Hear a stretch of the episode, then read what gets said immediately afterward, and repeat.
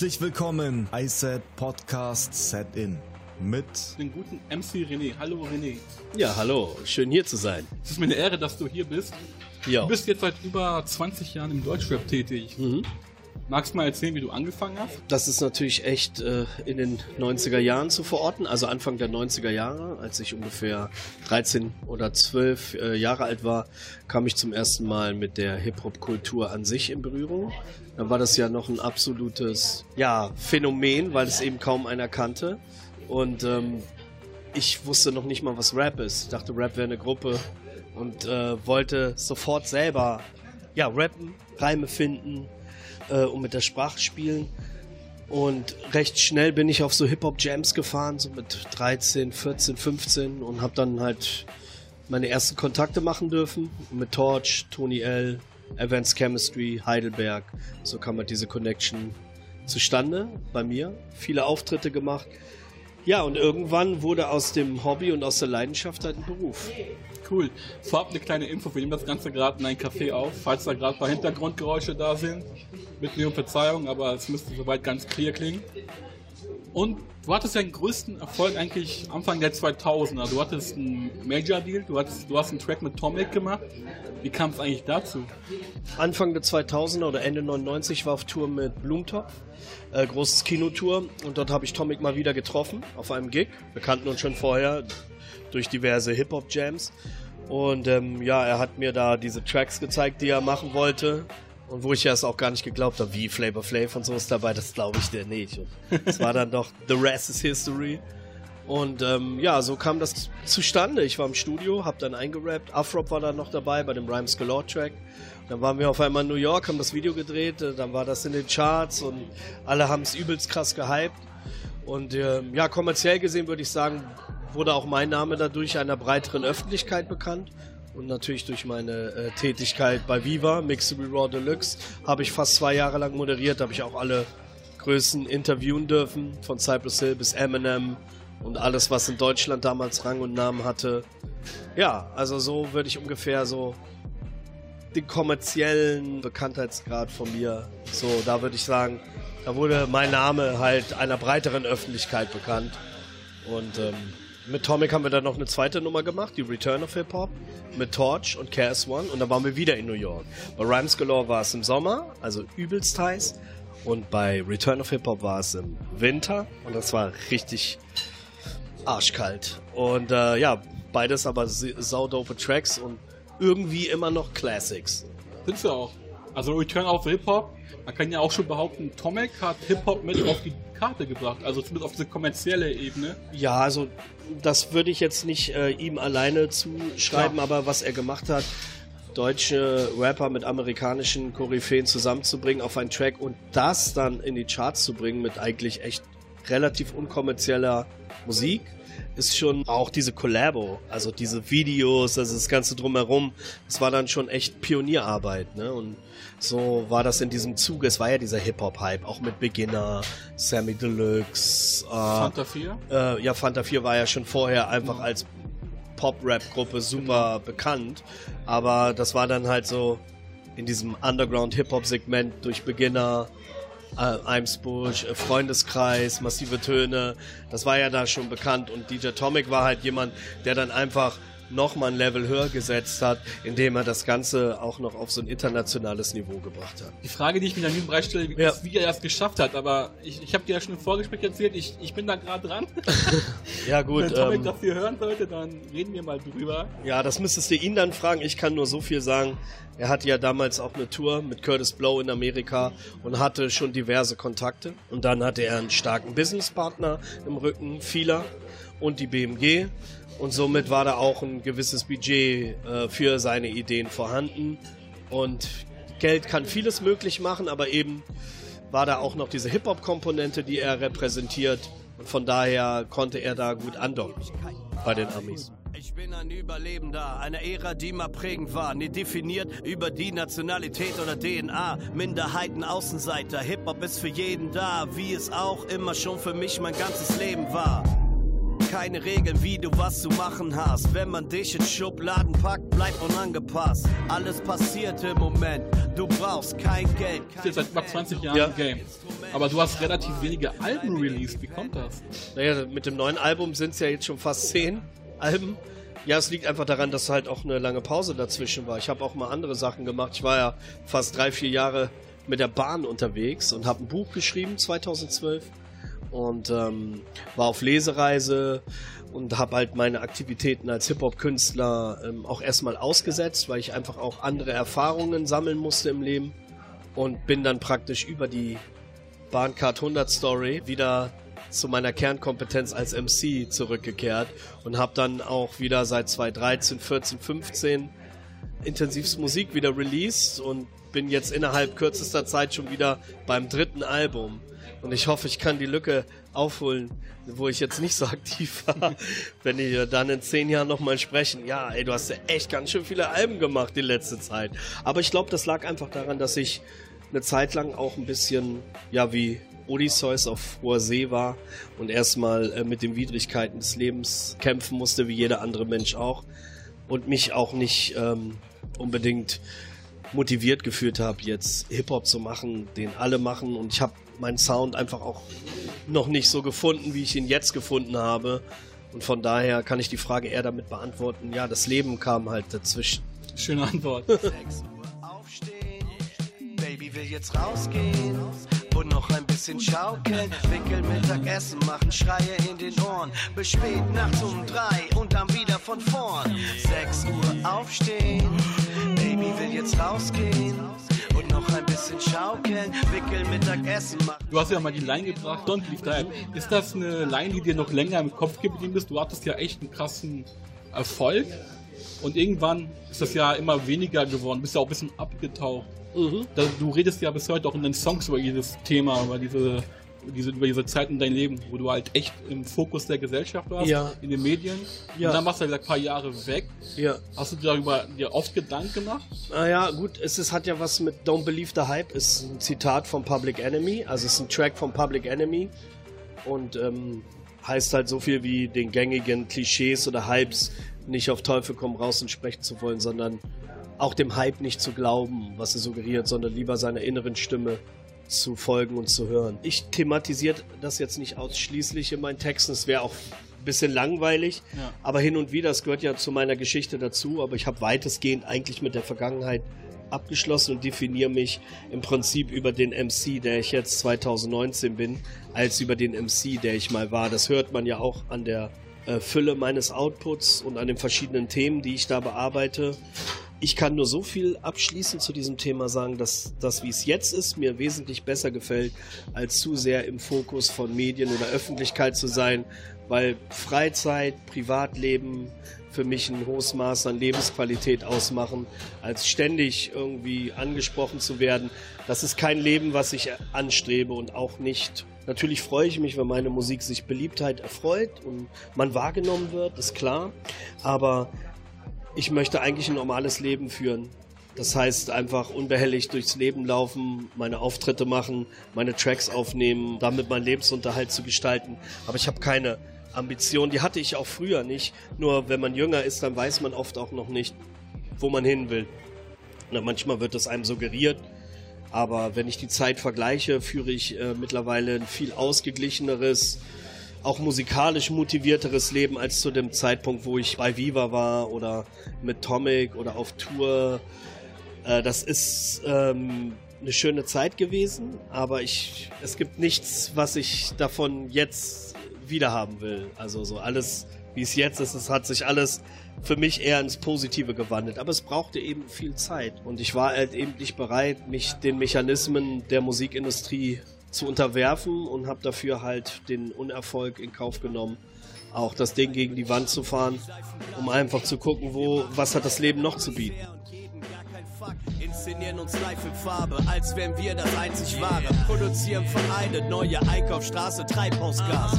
Besser, höher, weiter, schneller am Ego-Karussell. Der Karriere-Weichensteller nach dem Credo lebe schnell, werde reich um jeden Preis. Keine Aufmerksamkeit, bleib je ungeteilt. Man hat ja auch das Gefühl, wenn man deinen Sound anhört, du bist ja in dieser Bubble. Also das, man hat das Gefühl, du bist ja immer irgendwie in den 70ern und 80ern drin, was den Sound angeht. Hast du den Rest einfach gekonnt ignoriert oder hast du dir auch Gedanken über sowas gemacht? Also sprich, wir hatten eine Gangster-Rap-Phase, wir Ja. hatten die Trap-Phase, jetzt Ja. haben wir die Afro-Trap-Phase. die Musik, die ich mache, also so zumindest jetzt von dem neuen Album oder sample-technisch oder soundtechnisch, ja, das manchmal liegt es in den 80ern, 70ern, 50ern oder was weiß ich. Also es ist halt Musik aus der Vergangenheit, die wir neu zusammensetzen. Ich höre ja privat alle, jede Art von Rap auch. Mir gefallen auch bestimmte Gangster-Rap-Tracks oder. Aber warum soll ich, nur weil es mir privat gefällt, jetzt selber auch sowas machen, wenn es überhaupt gar nicht zu mir passt? So, ne? Ich suche halt eher, auch wenn äh, Sounds auch in der Vergangenheit verortet sind, in meiner Musik eher eine zeitlosere Komponente. Das heißt, meine Tracks, die ich mache, die könnten in fünf Jahren rauskommen, aber auch vielleicht vor fünf Jahren. Ich versuche eher eine Zeitlosigkeit in meiner Musik zu konservieren, als zu trendy sein zu wollen und morgen schon wieder antiquiert. So, da bleibe ich lieber zeitlos. Zumindest ist das mein Anspruch. Vielleicht erreiche ich den nicht immer, aber das ist das, was ich eigentlich in Zukunft anstrebe.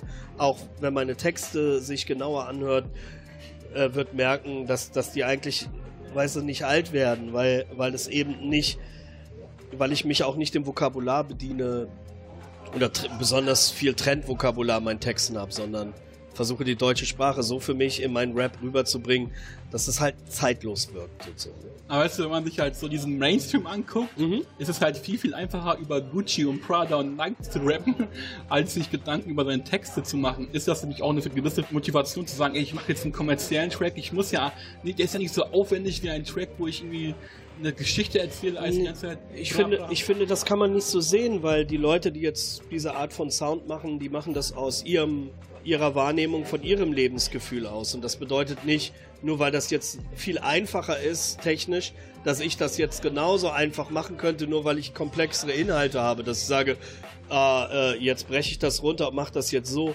Es muss ja authentisch sein. Wenn jemand das authentisch macht, dann kann er doch genauso viel Props für, für seinen Shit bekommen, als wenn ich jetzt irgendwie einen Text übers Leben schreibe. Was jetzt nachhaltiger ist oder was jetzt mehr, was die Leute mehr von der Musik mitnehmen, das ist ja, liegt ja beim Zuhörer. Vielleicht assoziiert der eine mit einem total oberflächlichen Track, vielleicht ist da was in dem Beat, was, was, was ihnen irgendwie voll über eine schwere Zeit geholfen hat. Das muss nicht immer über den Text funktionieren, das funktioniert auch über das Gefühl. Und von daher, weißt du, so unabhängig von meinen persönlichen geschmacklichen Präferenzen, möchte ich niemals jemanden verurteilen, nur weil er jetzt vielleicht Musik macht, die ich überhaupt schlecht finde oder die mir nicht gefällt. Dann kann es ja auch anderen gefallen. Ich finde, man sollte sich auch nicht an den anderen orientieren, sondern man sollte sich an dem orientieren, was, was man selber fühlt, was einen selber an der Musik Spaß macht. Und ich bin jetzt nie so an die Musik rangegangen, okay, ich mache jetzt was Kommerzielles, weil dann versuche ich ja schon so zu denken, okay, was könnten den, was könnte den anderen gefallen? Ja. Und ich bin eher besser darin, wenn ich davon ausgehe, was mir persönlich gefällt, was ich fühle, hinter was ich stehen kann. In Zeiten, wo ich vielleicht mal so gedacht habe, habe ich aber gemerkt, das hat mich vielleicht für den Punkt weitergebracht, aber längerfristig hatte ich immer das Gefühl so, nee, irgendwie hat es mich doch nicht weitergebracht. Also habe ich aufgehört, mich ähm, an Sachen zu orientieren, die, ja, keine Ahnung, ähm, die andere machen, um bestimmte Effekte zu erzielen beim Publikum. Und wenn das bedeutet, dass vielleicht nicht so viele Leute meine Musik hören, oder heißt es nicht, dass ich jetzt keinen Erfolg habe? Es ist halt nur, Kommerzialität ist ja schon gegeben, sobald ich meine Musik veröffentliche. Also ich, ne, ich mache ja meine Musik, ich bringe die raus und ich will, dass die Leute meine Platte kaufen, meine CD. Na, es ist okay, aber Musik ist für mich immer noch auch was Persönliches. Ich kann das jetzt nicht so, da müsste ich ja, vielleicht kann ich einen Rapper erfinden, der ich bin, aber keiner weiß, dass ich das ist und der macht dann voll die kommerzielle. Musik. vielleicht äh, werde ich das irgendwann mal in Erwägung ziehen.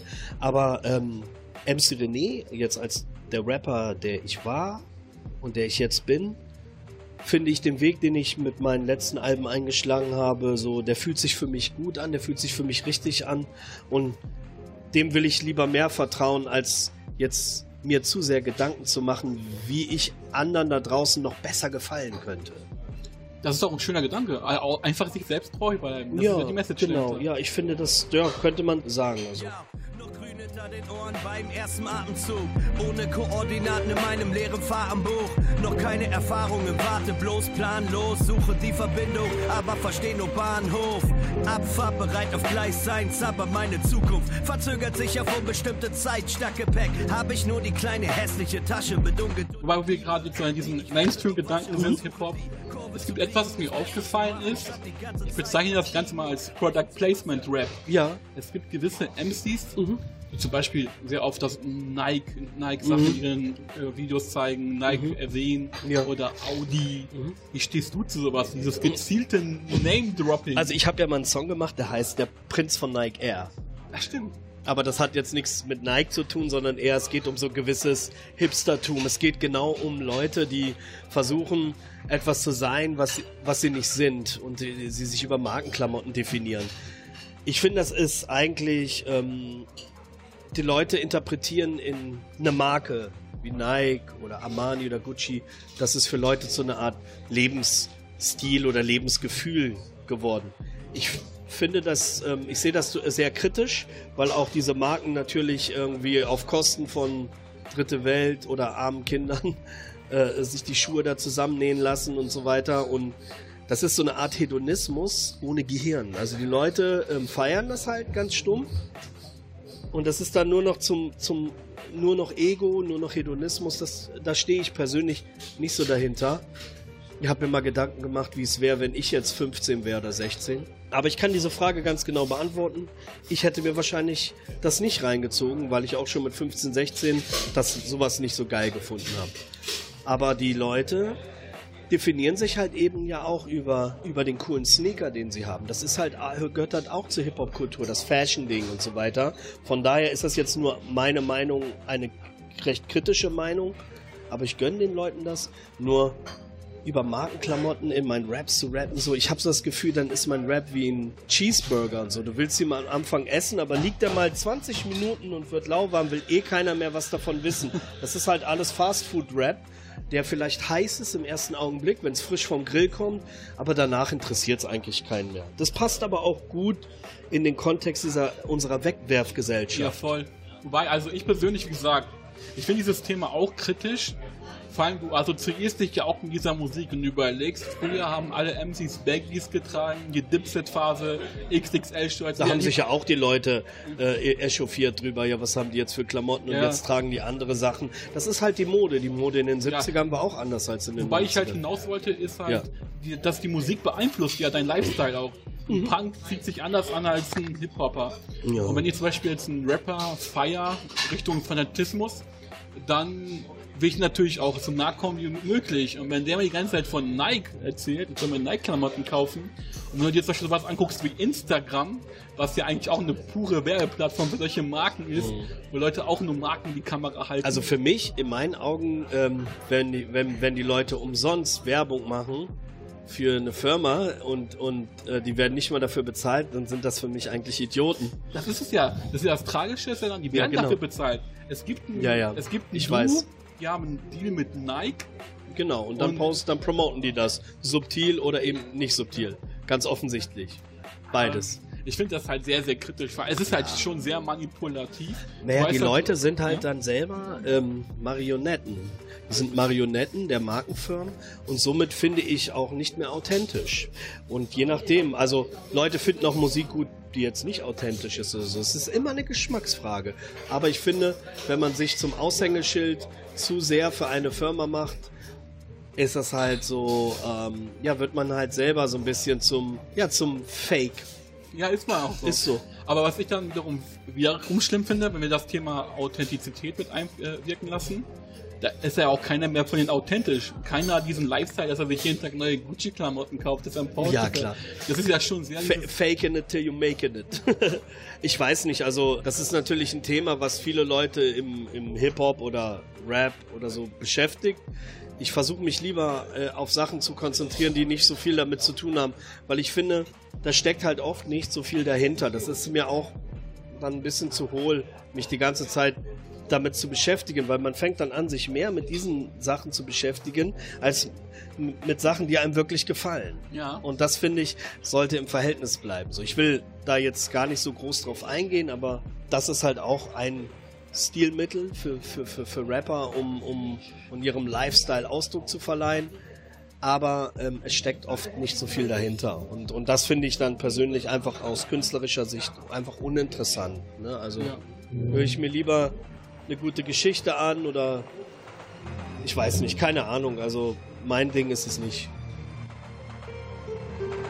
Jeder im Abteil machte einen auf reserviert, als hätte er schon längst meinen Platz reserviert. Ich stieg aus und zog die Notbremse, setzte alles auf eine Karte ohne Lohnzettel. Wollte zum Zug kommen und den Anschluss erreichen und wissen, dass ich es schaffe, bevor ich losrenne.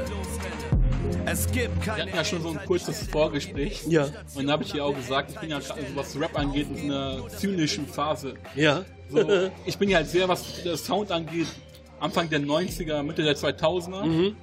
Und ich finde aktuell, was da abgeht, dieses ganze Audio-Tune, also alle hören sich gleich an. Es gibt ja auch original Leute, die ein Sample eines Samples samplen. Dein Album war das erste Album, was ich dieses Jahr jetzt gehört habe. Dazu kommen wir später auch nochmal. Und wie gesagt, das, das passt ja auch gut zu dieser Zeitkapsel, weil wenn man dich anhört, hat man das Gefühl, dass du halt total von dem ganzen Zeug autonom unterwegs bist. Ja. Aber für dich selber, ist das für dich noch eine Art von authentischen Rap? Kannst du das hören? Wenn du weißt, okay, das ist die Blaupause, ich nenne es mal die Ras Camorra Blaupause. Keine Ahnung, also ich kann mir bestimmte Tracks anhören, aber da muss ich, da denke ich dann nicht so viel drüber nach oder mache mir so Gedanken, was das immer mit mir zu tun haben soll.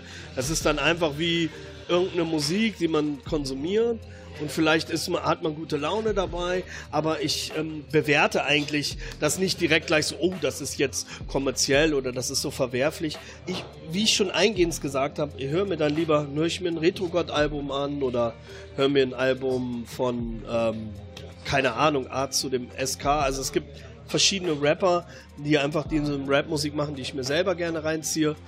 Und das andere, ja, wie wenn ich ein Radio einschalte, höre ich ja auch nur denselben Müll. Das höre ich dann. Manchmal ist mal ein nettes Lied dabei, aber ich sehe das dann auch ein bisschen oberflächlich, aber versuche das nicht immer gleich auf mich und meine Geschichte im Hip-Hop so zu beziehen, weil das ist auch belastend. Also wozu sollte ich denn alles immer irgendwie in die Waagschale werfen? Weil für mich ist das Wichtigste am Rap das Machen selber. Und wenn ich aber anfange, andere immer nur so zu bewerten, weil es mir jetzt persönlich nicht gefällt, habe ich mir eher angewöhnt, meinen Geschmack auch ein bisschen Privatsache sein zu lassen. Ich kann dir sagen, ja, ich mag das nicht, aber ich möchte gerne, dass die Leute sich meine Musik anhören und ihr eigenes Urteil bilden und nicht, weil ich sage, das und das ist scheiße und mein Shit ist real, sich meine Musik anhören, sondern einfach genauso vorurteilsfrei meine Musik hören. Genauso vorurteilsfrei höre ich mir auch andere Sachen an und Sachen, die mir nicht gefallen, über die muss ich auch nicht unentwegt sprechen. Dazu neigt natürlich äh, die etwas ältere Generation, weil umso länger du lebst, ähm, desto mehr Erfahrungen liegen hinter dir, als vor dir liegen. Und dazu neigt man dann gelegentlich, ist eine Kritik jetzt, nicht jetzt an dich, sondern generell auch an den Rap-Hörer, dass er immer gerne immer mehr zurückschaut und dadurch sich auch der Blick auf die Vergangenheit etwas verklärt. Das heißt, die Vergangenheit wird erhöht, die wird vielleicht schöner oder geiler gemacht, als sie vielleicht Nostalgie halt, ja? Nostalgie halt, als sie vielleicht wirklich war. Das sind verständliche, normale menschliche Gefühle. Aber ich kann nur appellieren, versucht in der Gegenwart zu bleiben und man kann auch den Rap kritisch sehen. Aber ist doch auch ganz normal, dass auch in 20 Jahren sagen die Leute von heute, ey, weißt du noch damals, als wir bei Rough Camorra äh, da auf dem Konzert waren und das war so toll, guck mal, was die Jugendlichen jetzt machen. Das heißt, es ist ein sich wiederholender Prozess. Und deswegen appelliere ich mit meiner Musik lieber für ein Maß der Zeitlosigkeit. Und wenn ein anderer Rapper einen geilen Trend setzt und super viel Geld damit verdient, Erfolg hat und hart dafür arbeitet, selbst wenn ich das total nicht abkann, sei es ihm total gegönnt, so, weil das ist seine Vision gewesen und keiner hat an dem am Anfang geglaubt. Und jetzt auf einmal irgendwie hat das geschafft und alle zerreißen sich das Maul oder loben dich in den Himmel. Und von daher finde ich, muss man manchmal seine persönliche Meinung, darf man nicht verwechseln, auch mit der eigenen Nostalgie, der man so ein bisschen verhaftet ist, so. Und ähm, gerade bei Rap, der sich so schnell verändert und immer Trends ausgelöst hat oder keine Ahnung, und das ist so facettenreich mittlerweile. Appelliere ich lieber an die Leute, beklagt euch nicht über den schlimmen Rap, sondern beschäftigt euch doch nicht so sehr mit dem schlimmen Rap, sondern die Energie, die ihr darin investiert, investiert doch diese Energie und sucht euch die Sachen raus. Weißt du, da machen sich gar nicht mehr die Mühe, die Leute, die, die, die, nur weil es denen nicht vor die Füße geworfen wird, dann haten die alles und dadurch kommen die ganzen anderen Sachen, die vielleicht nicht so viel Klicks haben.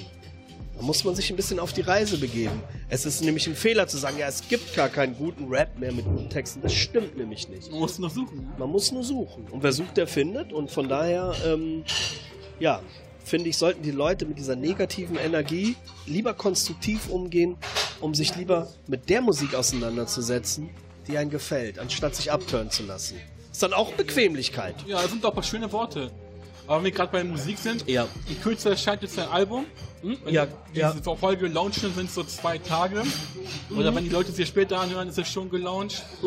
Wie ist dein Soundbild? Also wir haben schon erwähnt, du bist in den 50ern, in den 60ern, 80ern Ja, gefangen. 50er habe ich gesagt, aber ich glaube, äh, die Sample-Ästhetik äh, bewegt sich jetzt bei dem neuen Album auch teilweise ähm, 80er. 80er würde ich sagen, manchmal können es auch 70er sein, aber es ist nicht dieses klassisch Soul, Funk, es sind halt auch psychedelische Samples oder geht dann teilweise auch in den Soundtrack-Bereich, jetzt bei dem, bei dem neuen Album. Ähm, BPM-technisch, also geschwindigkeitstechnisch ist es etwas langsamer. Das hat für mich folgenden Vorteil, dass ich in dieser Halftime-Stimmung meinen Flow auch nochmal anders variieren kann, als wenn ich jetzt, wie jetzt auf dem letzten Album mit Figo, ähm, auf 90 oder 95 BPM klassisch bin, bin ich teilweise auf 86 BPM oder ähm, 78 BPM. Das hat für mich einfach den Vorteil gehabt, wie gesagt, eine dynamischere Variabilität, glaube ich, sagt man, äh, in meinen Flow zu legen und so. Und das ist schon ein essentieller Unterschied. So ist jetzt kein qualitativer, sondern ist nur ein technischer. Also es hat nur, dass, dass wir da ein bisschen mit der Geschwindigkeit runtergegangen sind, hat auch so eine gewisse Grundentspanntheit, wie ich jetzt finde, in Wobei- dieses Album. Wobei ich finde ja auch, also wenn man das Gesamtwerk betrachtet, von der musikalischen Richtung, also jetzt die Instrumentals, erinnert es mich halt auch sehr, also das hat so diese Jazz-Elemente, diese ursprünglichen natürlich. Hip-Hop, viel Ja. mit Saxophon, Teilweise. das ja. hört man heutzutage ja gar nicht mehr. Ja. Ja, also ich meine, ich gehe ja nicht in die Session ins Studio und sag, okay, pass auf, die Musik ist gerade so und so, wir machen das jetzt so und so, sondern wir hören uns halt Musik an und dann gefällt mir halt irgendwas, es spricht mich an in dem Augenblick. Also ich habe da überhaupt gar keine kalkülhaften Gedanken, sondern es ist ganz naiv, was mich in diesem Augenblick anspricht. Dann schreibe ich den Text, wir nehmen das auf, wir arrangieren das, ähm, lassen es vielleicht noch ein bisschen liegen und dann bewerten wir das, wie sich das dann aus der Ferne anhört, also für uns. Dann ist der Track fertig, dann mache ich den nächsten. Und so hat sich das ergeben. Wir haben uns hier eher auf den Stil, also diesen Stil, der da drauf ist, der mag vielleicht Leute auch an früher erinnern. Es ist aber teilweise auch etwas progressiver, weil es doch nicht, auch nicht der klassische Boom Bap ist, sondern teilweise ist es ein Raw Loop, da sind gar keine Drums drunter und dann hast du nur wie so ein Soundkulisse und dann den Rap drüber. Also es ist schon auch eine Entwicklung aus diesem Hip-Hop traditionellen Sound heraus. Aber es ist wie so, wenn das so ein Baum ist, ist das so ein Ast, der so weitergeht. Ich habe jetzt nicht nochmal einen komplett neuen Baum gepflanzt. Jetzt, das könnte sich vielleicht irgendwann mal ergeben, aber wir haben, ich habe teilweise Samples benutzt, die teilweise von der Geschwindigkeit eben man nicht genommen hätte, ja, weil das ist ja zu langsam. Nee, lass es uns doch mal probieren. Und da, daraus ist halt eine Dynamik entstanden mit dem Maniac zusammen. Der hat das ja angeboten. Genau, und wer hat das Ganze jetzt überhaupt produziert? Maniac von Komplett. Demographics, der hat das komplett gemacht, genau. Wie jetzt auf den letzten beiden Alben, Castrage und Renaissance, habe ich auch diesmal wieder mit einem Produzenten gearbeitet. Man merkt's auch. Ja, das ist dann eine, ein Flow so. Ne? Genau, du hast ja halt einen, einen Stil, der das komplette Album durchgeht. Ja, das ist gut, wenn man das hört. Also das ist jetzt nicht immer äh, für mich dann auch nicht mehr objektiv nachvollziehbar, weil man ja selber so in seinem Kopf drin ist. Für mich ist ja der, der einer der geilsten Beispiele ist Rollender Stein. Rollender Stein, ja. Weil da hast du ja dieses, dieses, diese Frauenstimme, die ganz leise im Hintergrund das ist. ist eine Babystimme. Oder Baby, genau. Und dann, oder war das Zuversicht mit der Frauenstimme? Und dann im nächsten Track wird die Stimme immer stärker. Äh, ich weiß es nicht genau. Also so, wo eine Frauenstimme ist, ist Gips. Ah, Genau, richtig. Das ist Gips, genau. genau, genau. Bei Rollender Stein sind so Adlibs von meiner Tochter. Diese spricht Papa, ist meine Tochter, ja. Ach, ist ja witzig. Ja, ja. Genau, weil du hast ja als, also wie gesagt, diese, diese Frauenstimme, der Track fällt mir gerade nicht ein. Gips, Gips heißt der. ich- Genau, und danach kommt Mofo. Genau, mit Sonne Ra, genau. Der singt den Chorus und, und steuerte noch ein Part dabei. Genau. Aber da, beim Brief hast du aber auch wiederum jemanden mit drin. Da ist eine, äh, das äh, hat er ein bisschen modelliert. Da ist so ein, äh, äh, so Green. Genau, green. Er sagt eigentlich Green. Wir haben das G ein bisschen weggeschnitten und dann hatten wir das Green. Ist aber an dich selber der Track gerichtet auch. Ja, also in erster Linie ja schon, weil es ja ein MC René-Album so. Äh, ich ich habe einmal einen Brief an die Vergangenheit, an mein junges Ich geschrieben und dann habe ich einen Brief geschrieben an mein altes Ich. Also noch älteres Ich als jetzt, also ich in 20 Jahren.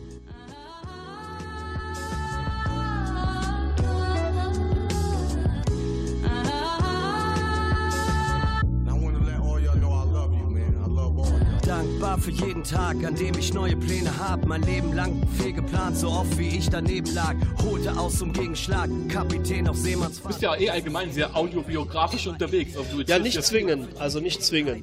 Also jetzt ähm, autobiografisch, sagen wir mal so etwas selbstreferenziell, also ich schöpfe aus dem Erfahrungsfundus meines Lebens. Ähm, aber es gibt einen feinen Unterschied bei mir. Ich bin persönlich, aber ich bin jetzt nie zu privat.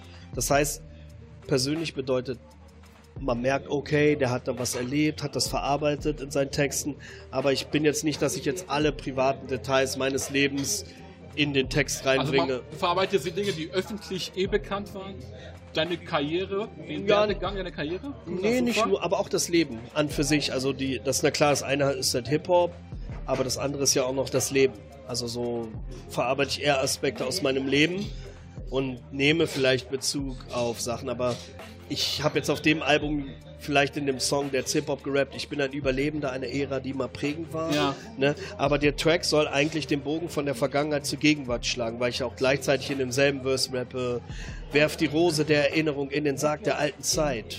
Ne? Also so, sal ne, salutier ein letztes Mal und Eine geile Line ist auch, was für Atmosphäre, ich habe Eis und CO2. Genau, das ist Boah. dann so, so ein, so ein, auch ein, da fasse ich mir halt auch an die eigene Nase, Ja. ne? weil ich natürlich auch Teil des Systems bin, wie jeder andere und auch meinen CO2-Abdruck hinterlasse. Also meine Themen sind recht weit aufgestellt, das muss, weil bei diesem Track, den du gesagt hast, Love, geht es ja jetzt auch nicht um MC René, sondern geht es um uns als Menschen und wie wir in der Welt agieren, ne? also aus der ersten Welt heraus. Und ähm, von daher habe ich halt von bis meine Thematiken. Also es ist auch teilweise noch gegenwärtiger, aber ich merke immer noch, dass ich natürlich immer auch noch Vergangene, Vergangenes auch weiterhin aufarbeite und so. Da stehe ich auch zu und so. Und hoffe, dass ich das dann beim nächsten Album komplett ähm, abgeschlossen habe.